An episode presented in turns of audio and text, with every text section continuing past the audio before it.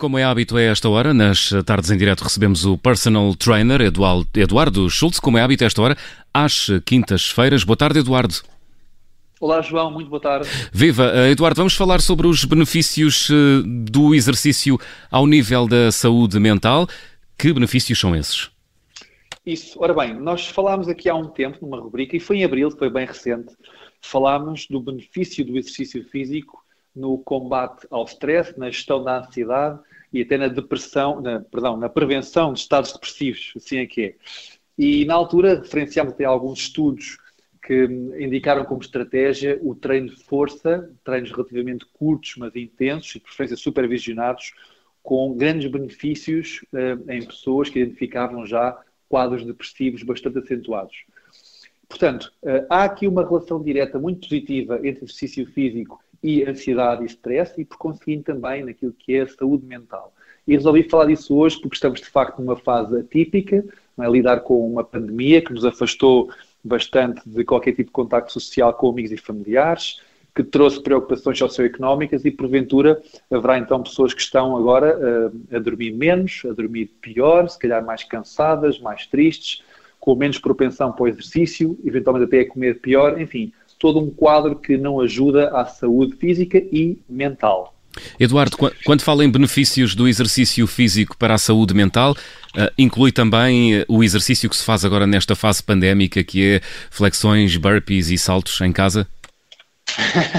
inclui sim, João. Inclui um conjunto de estratégias que têm boas repercussões uh, em questões muito subtis, e era sobre isso que eu queria vir falar hoje aqui, porque para além daquilo que são alterações metabólicas e que podem se tornar visíveis, por exemplo, uma melhoria na composição corporal, portanto, se a pessoa ganha peso ou perde peso, no caso se ganha gordura ou perde gordura, se ganha músculo ou perde músculo, são alterações que são bastante visíveis e reconhecidas.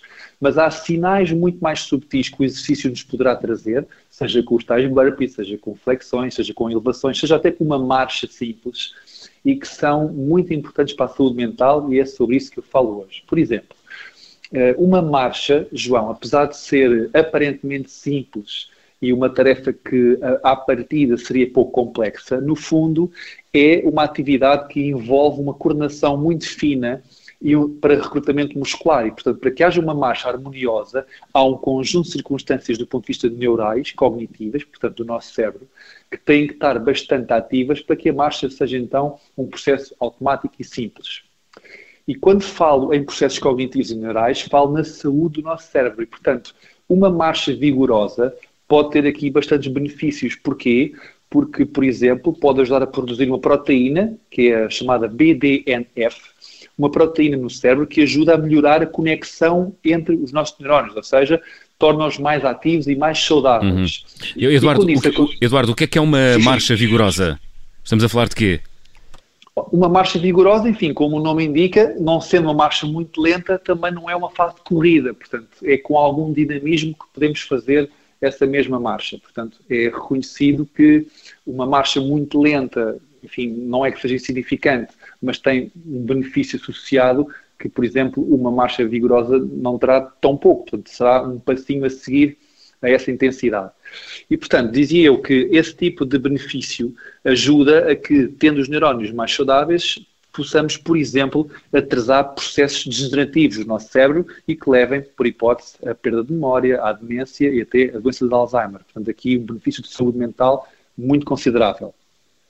E depois temos coisas mais subtis, por exemplo, é, é reconhecido que isto foi fruto de uma conversa que tive hoje com um aluno e que ele dizia com alguma graça que se porventura lhe perguntassem se ele é muito fã de ficar a transpirar e ofegante e com algum desconforto, ele diria claramente que não.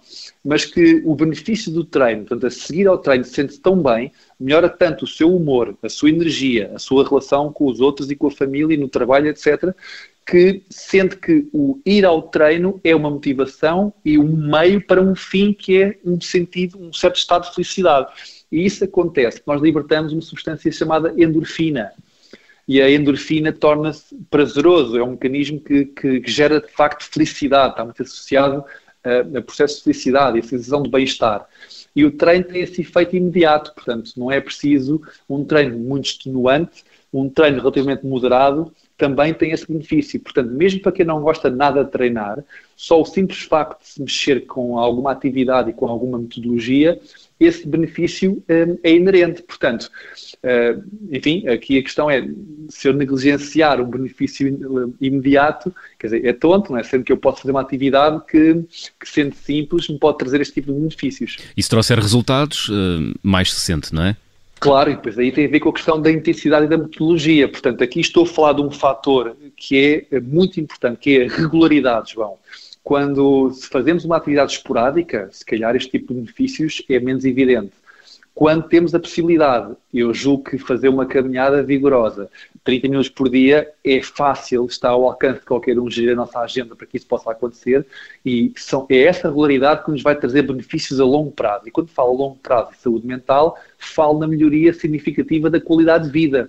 Não é? Pessoas que atrasam processos degenerativos do nosso cérebro a qualidade de vida melhora uhum. exponencialmente. E, portanto, é aí que eu quero chegar. É que o exercício físico vai muito além daquilo que é a estética, que não é negligenciável, é um objetivo válido, não é? Mas vai muito além disso e vai à questão de saúde mental que nos dias de hoje é tão importante.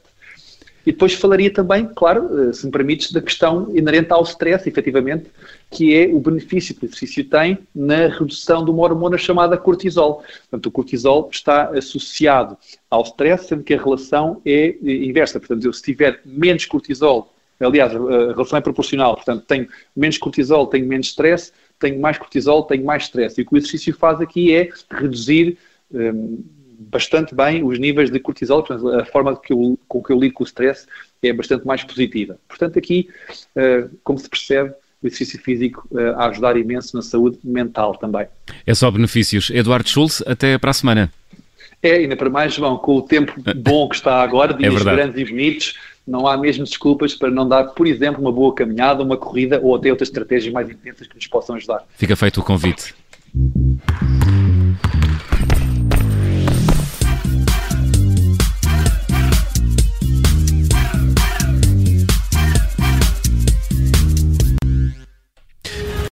Obrigada por ter ouvido este podcast. Se gostou, pode subscrevê-lo, pode partilhá-lo e também pode ouvir a Rádio Observador online em 98.7 em Lisboa e em 98.4 no Porto.